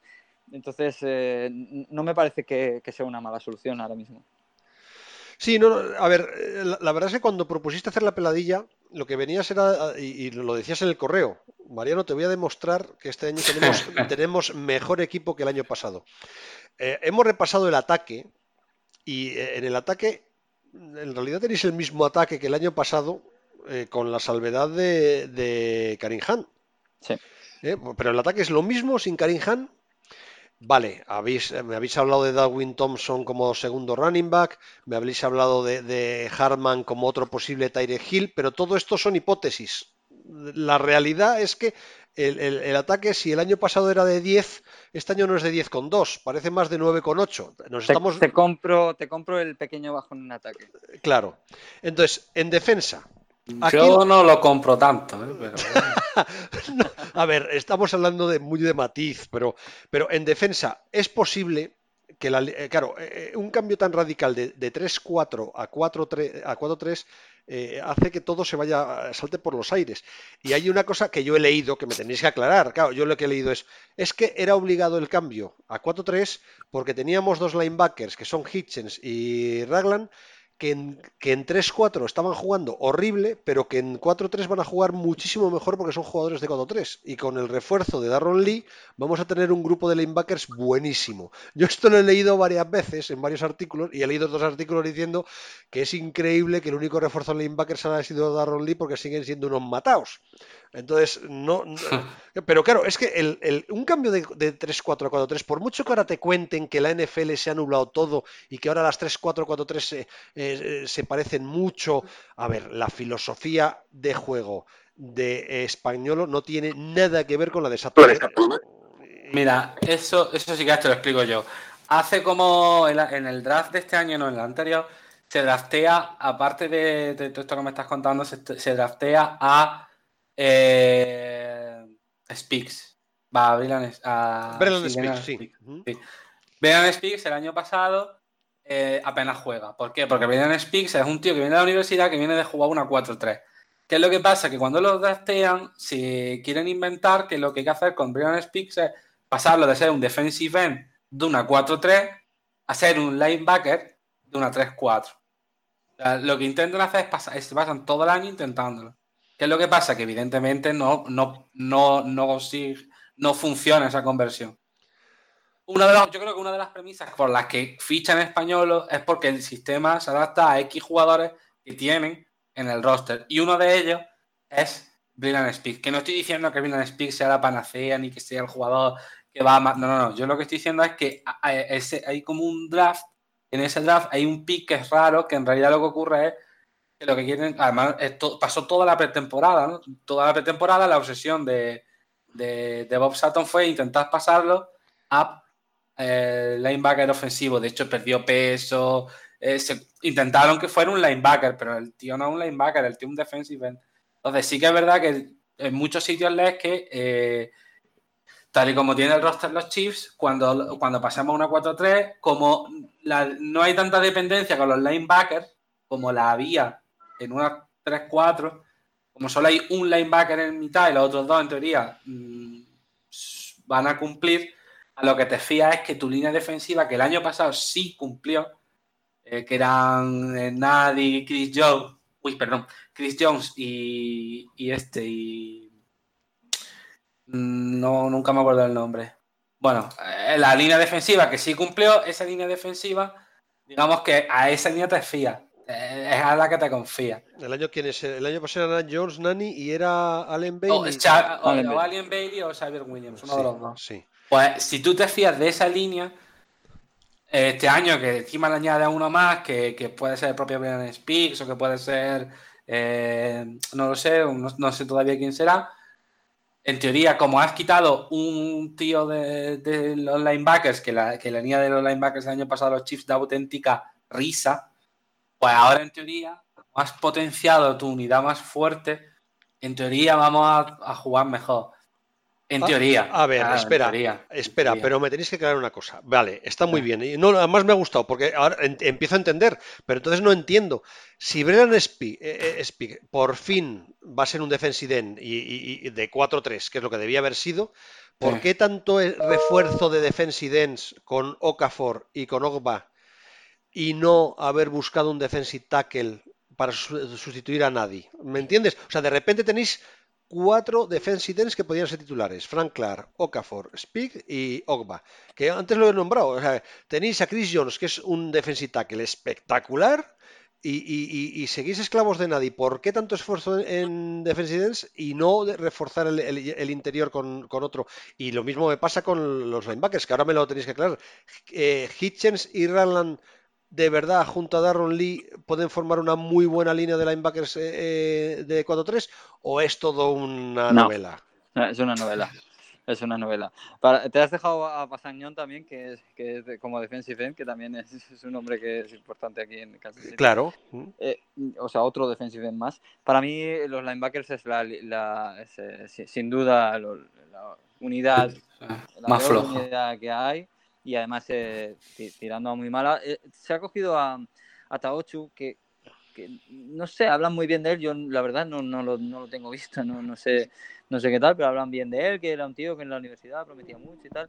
Luego está Daniel o, uh, Daniel, que, que, el año pasado prácticamente no jugó, pero en todos los reportes eh, había como muchas esperanzas con él, es un chaval joven, tal, no sé qué, a lo mejor yo creo que puede tener un, un, hueco ahí como linebacker porque tiene, tiene esa actitud. Para mí el peor problema de, de Hitchens y Raglan es la, la lectura y eso es que yo soy muy pesimista con eso. Eso yo creo que no se entrena. O, se, entrena, muy poco, ¿no? Es, eh, eso naces o no naces. Y, y tienen muy malas lecturas. Entonces, casi siempre, eh, cuando tienen que leer y apoyar a la carrera, pues ellos se han ido a buscar la cobertura. Cuando tienen que. No, no, no acaban de acertar nunca. Y entonces. Eh, y luego, además, son como flojos en el placaje, ¿no? ves muchas veces esas eh, yardas que te ganan, que te cortan como la mantequilla, que dices, eh, el sistema ha funcionado, el, sistema iba bien, se ha hecho todo correcto, tal, no sé qué, pero el tío ha pasado por en medio y, nos ha dado un golpecito a cada uno en la espalda, nos hemos caído tres y ha ganado 15 yardas de más, ¿no? Entonces, entre un poco esa debilidad de placaje eh, que, la, que la tienen y, esa mala lectura, yo creo que la línea de linebackers eh, o, o, han hecho un cambio, le han pedido algo a un duende mágico o algo, o no me sorprendería que, que, continuara siendo nuestro punto débil, pero como te decía antes al principio del programa, en teoría queda como un poco más controlado con una buena secundaria y con una buena presión al, al cuerpo por parte de la línea. Entonces, como que es, vale, la teoría de la manta, ¿no? Pues si, pues si los pies quedan descubiertos, pues vale, pero que sepamos que es eso y que por ahí podemos hacer algo. Mira, yo hoy voy a tirar ya, eh, eh mi, yo no sé hasta qué hora podéis estar, yo ya me rindo, me, lo, me, lo, estoy pasando muy bien, estoy aprendiendo, creo que este equipo es interesante porque este equipo, lo que digo, si no llega a la final de conferencia sería una increíble sorpresa y creo que podemos dedicarle tiempo, con lo cual, mira chico, bueno, porque, eh, iban a meteros prisa, pero no, qué narices. Porque claro, me estás hablando de que la secundaria es buenísima, a ver, vosotros habéis hecho seis grandes fichajes en, en, en, en defensa. O sea, el cambio es radical de la defensa. Pero a mí la secundaria no me parece tan maravillosa. O sea, de verdad, a ver, el fichaje de Tyron Matthew me gusta, porque además me parece que es un jugador con la filosofía en la cabeza de los Chiefs. O sea, es un. A, mí me preguntan Tyron Matthew sin saber en qué equipo juega de la NFL, te diría en los Chiefs, pero te lo digo ahora y te lo hubiera dicho antes, eh, eh, vamos, porque es que es un jugador muy Chief. Eh, pero claro, a su lado ahora está Sorensen. ¿Habéis elegido... eso, sí, eso, sí, que da miedo. Claro, habéis elegido en segunda ronda a Tom Hill, que todo el mundo dice que es una gran elección de safety, pero, pero no deja de ser una elección de segunda ronda para una posición, además, la de safety, que el primer año se suele sufrir. Eh, a mí Kendall Fuller me parece que es muy buen cornerback en el slot, pero es que como veo yo el equipo, es que este año va a ser el, el cornerback número uno. ¿Eh? Habéis fichado a Brelan, que a mí no me parece que sea un cornerback eh, eh, maravilloso, y no veo mucho más. Ward. Es tan buena la secundaria, soy un pesimista. Es que de verdad, yo veo la defensa y no la veo tan sólida como para que el cambio sea radical.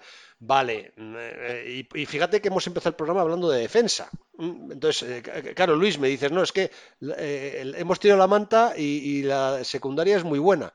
A ver, ¿por qué es muy buena? ¿Puedo contestar yo, Jesús? Eh... Sí, sí, tú, tú. Sí. ¿Sabes, sabes ánimo, por... ánimo, maestro. A ver. ¿Sabes, ¿Sabes por qué es muy buena, Mariano? ¿Por qué? Porque venimos de donde venimos. Entonces, ahora mismo. ¿Cómo sabía que iba a decir? Después de comer, después de comer pan duro, el plato de arroz sin tomate ni nada no el, es que, es que era una es que era una calamidad lo de antes. Entonces, mm, estamos de acuerdo que no es no sería una secundaria élite, no pero entre que confiamos un poquito en el cambio de sistema y el sistema mm, influye y que el salto calitativo, digamos, ha, ha sido grande, porque sí, es verdad que Baseo Brillant no es, no es un, un, un cornerback top, pero pero es que teníamos ahí a. ¿Cómo se llama este que vino de los Cowboys? El año Orlando, pasado. a- Orlando Scandrick. Orlando Scandrick. Eh, entonces, que, que no era capaz ni, ni de correr detrás de su abuela. Y. y- entonces. Eh, Yo creo que, que no es que sea una secundaria buenísima. Creo que Sorensen. Bueno, Sorensen es un superviviente, es el Fitzpatrick de los, de los safeties. O sea, va a acabar jugando seguro. Lo hemos echado del equipo Sí. no sé cuántas veces y lo hemos vuelto a refichar no sé cuántas otras y acaba jugando de titular, ¿no? Pero yo creo que jugará porque alguien se lesiona y, y acaba jugando él, ¿no? Pero yo creo que jugarán eh, Thornhill y, y Maciel en, en- en los safeties y creo que me parece una buena pareja de, de safeties. Eh, y luego pienso que, bueno, eh, eh, está, eh, ¿cómo se llama? Watts, eh, Armani, Armani Watts, Watts, sí. que también es un chico que, que se tiene bastantes esperanzas puestas en él. Yo creo que no, no va a tener tantos minutos, pero sí es un buen recambio para dar aire. Armani Watts, por lo tanto, el tema de los safeties, yo diría que con Thornhill y Macio y Watts ahí de recambio, creo que es eh, no es élite, pero sí es de los de las buenas, digamos, de, en cuanto a safeties. Y los cornerbacks, que es el puntito ahí un poco más, más flaco, es, es aceptable. Es, no es un gran cuerpo de, de pero tanto Kendall Fuller como Basao Brilland, como, como Ward, como Chavarius Ward, pues eh, creo que son buenos cornerbacks. Luego tienes por ahí a gente un poco más eh, desconocida, ¿no? De Montreal o Morris Claiborne. Eh, Morris Claiborne igual sí que puede tener minutos, pero sin ser élite, viniendo de donde venimos, es lo que decíamos al principio del programa, ¿no? que no, no necesitas ser la defensa número 3 de la liga. Es que siendo la defensa de mitad de tabla, que no seas la, la 30, que seas la 15, que seas la 18, y con ese ataque que le hemos dado, que, que pierde un poquito, ¿no? que en vez de anotar 50 touchdowns, anota 45, que en vez de hacer 5.200, 600 yardas o no sé cuántas, hace 4.500 pues le quitamos ese poquito al ataque, pero mm, con esta mejora de la defensa, son, pues, eh, pues sinceramente parece más, al final los resultados parecidos, pero más compensado el equipo, más dispuesto a afrontar una situación complicada con mejores garantías y no con la sensación de que es una moneda al aire que te puede caer caro, te puede caer cruz. Yo te digo una cosa. A ver, está, está muy bien, ¿eh? El- la, la disertación ha sido buena, pero el resumen es amor de padre. O sea, a, a ver cómo lo explico. Claro, yo- claro, llevo, haciendo pre- llevo haciendo previas de, de equipos eh, esta- muchos años, pero, eh, pero, pero esta temporada, y hay un momento en el que todo el mundo, cuando llega al punto débil del equipo, demuestra el amor de padre. Pero luego tienes que verlo con la globalidad de la NFL. En la globalidad de la NFL, mi sensación es que, eh, eh, a ver, yo te digo mi, mi- punto de vista. Además, y con lo que me vais eh, diciendo, yo voy haciendo más un mapa más completo. Yo creo que este año han buscado en la, en la, en la defensa un detalle que probablemente falló el año pasado, que es la regularidad. O sea, buscan un coordinador ofensivo más pausado, diríamos, aunque no deja de ser agresivo. Buscáis mantener eh, eh, el, el, el parras con el fichaje de Clark y, la pareja que va a formar con Chris Jones. Buscáis algo más de liderazgo con, Dar- con Lee en el grupo de linebackers y claramente buscáis un líder en esa secundaria con Tyron Matthew. Pero yo veo más líderes que, que mejoras globales del equipo. O sea, yo sigo viendo un agujero en el defensive tackle con Nadie, en lo que me decís de los linebackers, o sea, que porque además esperaba que me vendierais, porque yo es lo que he leído en algún sitio, y digo, no, que, que Hitchens va a demostrar que sí, que Raglan los 135 sac- eh, digo, tackles del año pasado, en vez de ser a, a la nada, van a ser algo más tal. Pero no, no, nada de eso me lo has vendido. Yo a Kendall Fuller le veo muy buen cornerback en el slot, pero es que el año que viene va a ser vuestro mejor cornerback. No sé cómo Mira. decirlo. Eh, eh, En el global, esta defensa es blandita. Eh, eh, Que, con un ataque tan potente y siendo más regular de lo que fue la defensa el año pasado, vais a mejorar. Pues es posible, pero no, no, no hay garantías, ¿no? Es que, ¿sabes lo que pasa? Que el problema es que el año pasado teníamos jugadores que en una situación normal serían de practice squad o de, o como muchísimo, de equipos especiales. Es lo que pasa que el año pasado nos encontramos en una situación en la que esos jugadores, el caso de que ha dicho Luis del Orlando Scandrick, eh, nos encontramos en una situación en la que Orlando Scandrick era nuestro cornerback titular. eh, nos encontramos con que eh, empezamos la temporada y empezó el day by day más largo de la historia de la NFL, que fue de Eric Berry. Eric Berry, las 16 jornadas de la temporada, estuvo day by day. Es decir, todos los domingos, antes de empezar el partido, teníamos que coger y mirar, ¿jugará Berry? No, vale, perfecto. ¿Qué es lo que pasa? No estaba Berry. Nuestros safeties titulares eran Eric Murray y este y, Y Armani Watts y Sorensen se lesiona Mario Watts y nos tenemos que inventar a un tal John Lu a un tal Jordan Lucas que no sabemos dónde, dónde sale. Jordan Lucas al final no lo hace tan mal. Pero ¿qué es lo que pasa? Que es lo que te dice, es lo que dice el problema no es que, o sea, no- nosotros no tenemos que pretender ahora de la noche a la mañana hacer una defensa top 10. Lo que necesitamos es una defensa que esté entre la zona media. Es que no necesitamos, es que en realidad los Chiefs no necesitan más. Necesitan una defensa que en tres momentos puntuales, que es por ejemplo la prórroga contra los Patriots y alguna cosita más, esté. Esté pendiente, haga X cosas. Es que en realidad no hay que pedirle tampoco mucho más. Sobre todo después de un cambio de sistema, pero es que tampoco hay que pedirle más. ¿Qué es lo que pasa? Caso del. El problema del. ¿Cuál va a ser? El middle linebacker. Claro, es que, joder, equipos con middle linebacker ha echado. O sea, eh, eh, ha echado. eh, perdón, los Panthers tienen a Luke, a Luke, eh, a- de apellido impronunciable que nunca se pronuncia, Kuechly, ¿no? Sí. Vale. Es que muy pocos equipos tienen a semejante jugador. Muy poquitos. Eh, pero claro, es que en cuanto encuentra un middle linebacker es, vamos, me ha caído del cielo. Encontrar un middle linebacker con la suficiente IQ como para leer las coberturas, como para leer las carreras, pues que es, es muy complicado. Entonces, no necesitamos que salga que salga nada más. O sea, por ejemplo, es que lo estaba mirando. Los Patriots han echado a Clay Matthews. Mm, los Patriots, los Packers han echado a Clay Matthews. Entonces, necesitamos en un, esa posición es la, lo que yo creo es la más crítica.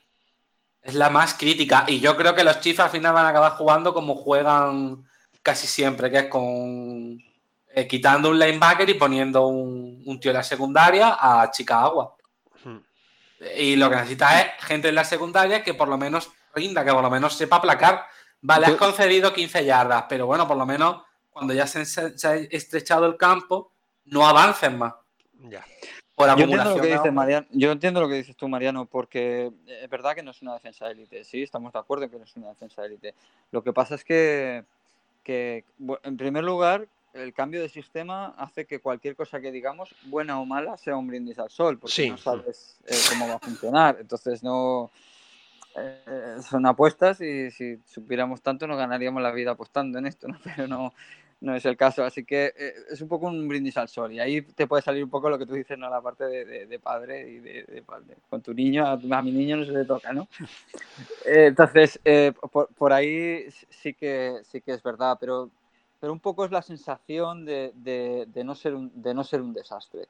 Entonces, si con ese ataque no eres un desastre en defensa, el año pasado era ese ataque y ese desastre de defensa realmente. Y se llegó hasta donde se llegó, a cinco, a un palmo de default o a una moneda que se tira al aire, ¿no? Y no significa que se vaya a llegar, porque ya sabes que la NFL este es un juego tan de detalles que en cualquier partido, ¿no? Un domingo cualquiera, como dice la película aquella, o lo que, el año que los, que los Browns quedan 0-16, eh, estuvieron ocho partidos a punto de ganarlos, y podrían haber quedado 8-8, y por algún detalle, pues eh, acabaron 0-16 como el peor equipo de la historia, ¿no? Con los Lions. Entonces, es tan, tan, tan de detalles que nadie te puede garantizar que vayas a volver a llegar a la final de conferencia.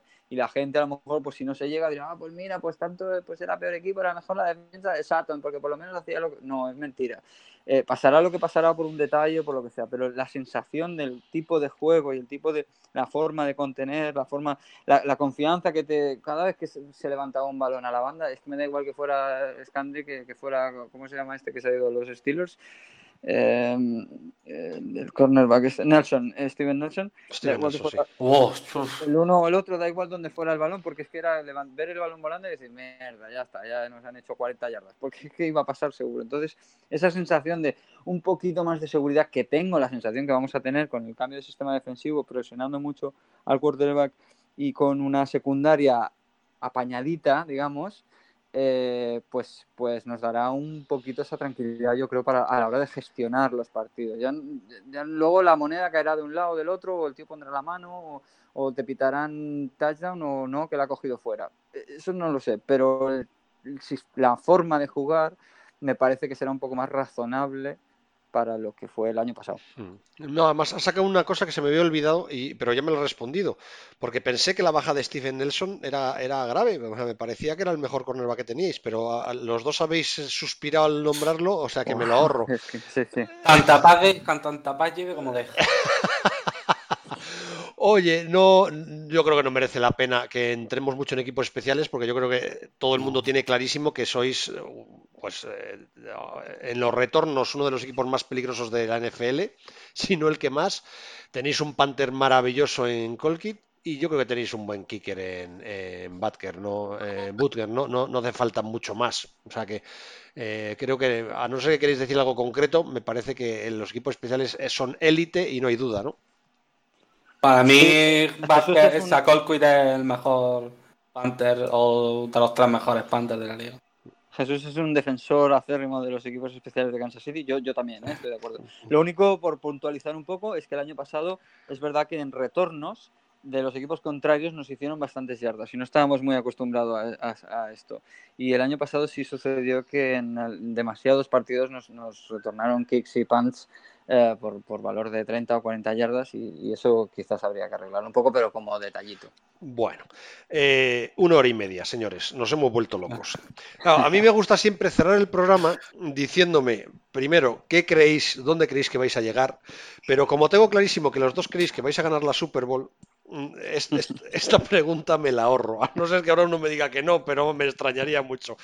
Eh, lo que sí que me gustaría es que me hicierais entre los dos un resumen rápido de la división, porque además es una división peculiar. ¿eh? A mí me parece una eh, división especialmente interesante, sobre todo porque es muy probable que el mayor rival dentro de la conferencia lo tengáis dentro de la división con los, con los Ángeles Chargers. Bueno, eh, obviando los Petrios, como siempre. ¿eh? Aunque la verdad es que yo creo que toda la americana este año tiene una pinta brutal. Pero decidme un poco, dadme un poco el, punto de vista dentro de la, de la, división. Y si alguno de los dos creéis que no vais a ganar la Super Bowl, me lo decís. ¿eh? A ver, yo creo que los dos mm, querer queremos, aspirar aspiramos, pero claro, siempre hay ciertos hemos de decir, ¿me puedo estar pasando de listo a lo mejor? Bueno, yo creo que yo eh, creo que los Chiefs Mm, es lo que hemos dicho al principio, ¿no? En los próximos 3-5 años, si los Chiefs no han ganado un anillo, yo creo que sería algo muy raro, tal y como están ahora mismo. La división, pues yo creo que el problema es que siempre hay como una especie de menosprecio a los Chiefs, ¿no? El año pasado yo veía siempre que los que iban a ganar la división eran los Chargers o los, o los Riders y que los Chiefs, de hecho, mm, tengo por ahí la imagen, los Chiefs quedaban siempre tercero o cuarto, tercero o cuarto, tercero o cuarto. Decía, mira, mm, mm, el único equipo de la división que tiene, que lleva ya el año, eh, con este van tres años que ganamos la división, son los Chiefs, creo que hay que tener en cuenta. Además, por ejemplo, salía Derek Carr, el quarterback de los Raiders, y decía, hasta que no ganemos a los Chiefs en temporada regular, no podemos aspirar a nada. O sea, es que hay que ganar primero el campeón de la división y luego ya veremos, ¿no? Eh, por ejemplo, a ver, analizando un poquito cada equipo, los Chargers, pues parece que le ha mirado un tuerto. El equipo con más mala suerte y más mala leche que he visto en mi vida. Ahora se le ha lesionado Win Char, Win James. De Win James, ¿no? El safety este que es tan bueno. Ahora se le ha lesionado. Eh, eh, siempre les pasa algo, o se lesiona a alguien, o se les lesiona tal, o, o a Philly River se le va la flapa y empieza a lanzar bombas. Mm, le pasa de todo, o sea, el equipo mm, de los infartos cardíacos porque siempre les pasa algo. Eh, los Broncos, pues los Broncos se han encontrado con que ahora han vuelto a coger la senda, que yo creo que era la senda acertada, que era la de decir que lo que le hacía grande era la defensa, que lo que le ha hecho ganar el último anillo es la defensa y yo creo que este el güey se ha dado cuenta después de no sé cuántos intentos futiles de que en realidad no va a encontrar nunca un quarterback salvo que lo drafte o se deje la pasta como hizo con Peyton Manning. Eh, ya por fin se ha dado cuenta de eso y ha contratado a un entrenador de carácter defensivo que es Fangio, que yo creo que a poco que eso va a poder ser un equipo que dé mucha guerra como lo da siempre. Eh, y luego, bueno, yo creo que ahora los Broncos han encontrado, parece ser que han encontrado al otro quarterback más, parecía que iba a ser eh, quien era el año pasado Case Keenum, el anterior fueron entre Simian y el otro. Bueno, ahora parece que han encontrado otra vez a, a este, a, a Flaco. Y los Raiders, pues. los Raiders, pues eso es una casa de locos. Mariano, yo. Eh, eso es. Es el equipo del marketing puro. El equipo que yo, si fuera hincha de los Raiders, estaría muy, muy cabreado, muy, muy descontento y muy harto. Mueven el equipo a Las Vegas. El equipo a Las Vegas lo mueven por movidas entre el dueño y el alcalde de Oakland. Porque no sí, pero más que entrar en temas de eso, yo entraría en lo que es el equipo del año que viene. O sea que sí, sí, pero es que, bueno, vale. Eh, eh, ahora, es que yo creo que lo, que ahora prima es que ahora los, Raiders han sumado otro episodio más al episodio de Esperpentos, que es lo de Antonio Brown y el famoso casco. Yo creo que el, haber sacado a, este, a Gruden del retiro, para mí es un error total, porque creo que un entrenador que lleva ya ha estado tanto tiempo sin entrenar en una, en una liga que cambia tanto, ahora hay entrenadores nuevos, gente nueva, todo es distinto, todo es... Y ahora a un, a un entrenador como más de la vieja escuela, que de hecho estás viendo que los entrenadores de la vieja escuela están pegando los últimos coletazos, que es el caso de Rivera en Carolina, por ejemplo. Ya a los Raiders no les da ahora mismo ningún argumento deportivo, más allá de tienen a Antonio Brown, tienen una línea defensiva que, una línea ofensiva que es buena, o, incluso ya no, porque creo que ha perdido un montón de mucho talento. Yo no les veo ningún, ahora mismo, ningún argumento deportivo como para decir es un equipo del que hay que. Y, Luis, ¿y, tu resumen se parece? Mira, no. Eh, yo creo que, que Chiefs quedará primero de, de, su división. No te digo que vaya a ganar la Super Bowl, no lo creo. O sea, no, en realidad no es que no creo que vaya a ganar la Super Bowl, sino que, creo que es, que es tan circunstancial eso que, que es que, vas a estar ahí, que vas a jugar. Mira, yo soy entrenador de, un pequeñito e, e, equipito de, de, flag y siempre les digo a los jugadores, si alguien nos promete que, vais a ganar todos los partidos, os está mintiendo. Esto es deporte y en el deporte una circunstancia para aquí y otra para allí te, te puede llevar... Tú lo que puedes prometer es jugar bien o jugar intenso o jugar pero ganar es una cosa que no, no, se puede controlar. Que me digas que en los tres, en los cinco próximos años eh, se va a ganar una Super Bowl, pues eso lo veo más probable, porque, porque no siempre la circunstancia será en contra tuya, ¿no? Pero este año va a ganar la Super Bowl, va a estar arriba, va a estar en la pelea y eso, y eso para un aficionado de los Chiefs desde el año 89 como yo, pues es un gustazo que no te lo puedes imaginar, porque estar en la jornada 5 de la liga y ya olvidarte de todas las opciones es un rollo, porque te pasas ocho meses esperando la liga y luego la jornada 5 ya no tienes ninguna opción y es un rollo. Entonces estar peleando hasta el último momento pues es, es, lo, que, es lo que realmente mola de tener un equipo ahí arriba, ¿no? Que la gane o no la gane, no, no ya lo veremos. Creo que segundos van a quedar los Broncos. Yo tengo la sensación... Sí. Voy a, la contra de todo el mundo, pero tengo la sensación de que, de que Chargers, eh, el año pasado jugó, yo vi todos los partidos de Chargers, y tengo la sensación de que el año pasado jugó un gran tramo de la liga, muy, muy grande, en el que, eh, bueno, los resultados estaban 17 a 14, 13 a 10, eh, y claro, eso implica que tiene una muy buena defensa y las defensas, como siempre se dice, ganan campeonatos, pero el juego era muy atascado, muy tosco. Creo que mm, no, es no me parece lo de Melvin Gordon, eh, que ahora ha dejado de seguir al equipo en Twitter y en Instagram y no sé qué. Eh, me, parece que es como que las cosas les van a la baja y no al alza, ¿no?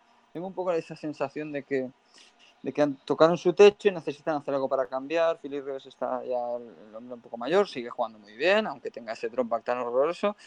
Eh, pero sigue jugando muy bien y no sé, me da la sensación que es un equipo que va más a la baja sin, sin ser un desastre. ¿eh? Creo que pueden ganar fácil ocho partidos, nueve partidos pero no, no, creo que mucho más, sobre todo porque en la división tienen a los Chiefs y porque en la división tienen a los Broncos. Y yo creo que los Broncos sí van a hacer un buen año, porque el año pasado, a mitad de, liga, no sé si os acordáis, pero estaban con un 7 a 2 o con un 8 a 3 o algo así, arriba, y les venían como dos o tres partidos fáciles, uno contra los Raiders y dos o tres partidos facilitos, que era que si los ganaban se ponían en la pelea.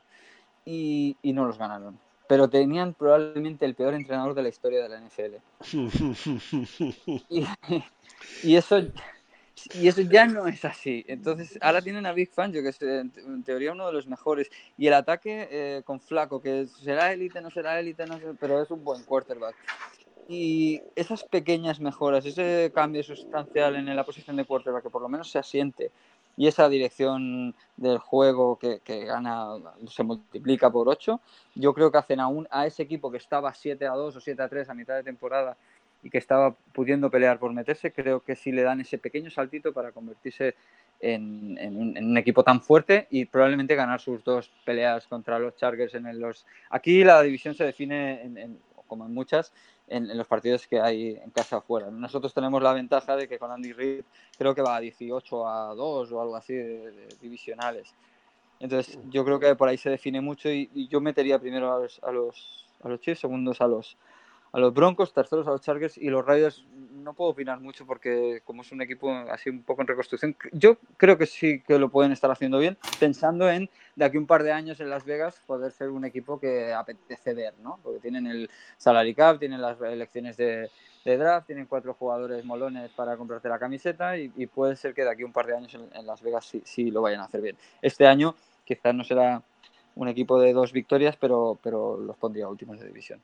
Bueno, pues nada, oye, habéis hecho dos visiones muy distintas de la, de la división y, llevamos una hora y cuarenta minutos. Señores, no podemos alargarnos más. Eh, Luis Pérez, Jesús Rincón, ha sido un placer. Ya sabéis que podéis seguirles en, la cuenta de los Chiefs en España, arroba Chiefs Spain. Y, muchísimas gracias porque ha sido una lección magistral y porque ha habido una visión muy completa del equipo y, a, mí me habéis aclarado muchas cosas, o sea que me imagino que el que nos escuche estará igual. No, gracias a, ti, por, no solo por, el programa, sino porque, bueno, ya lo sabes, eh, desde, para los que seguimos la NFL desde hace mucho tiempo, tener este tipo de programas de referencia eh, tantos años aquí, pues eh, es, un, es un lujazo. Pues nada, pues muchísimas gracias. Y, que dure, ¿verdad? y ya sabéis que aquí tenéis la, vuestra casa cuando queráis. Me llamáis, Mariano, tengo que explicarte una cosa que es importantísima que nos eh, y, yo encantado de hablar con vosotros con lo que haga falta eh, de fútbol americano. Un abrazo muy fuerte. En febrero hablamos, Mariano.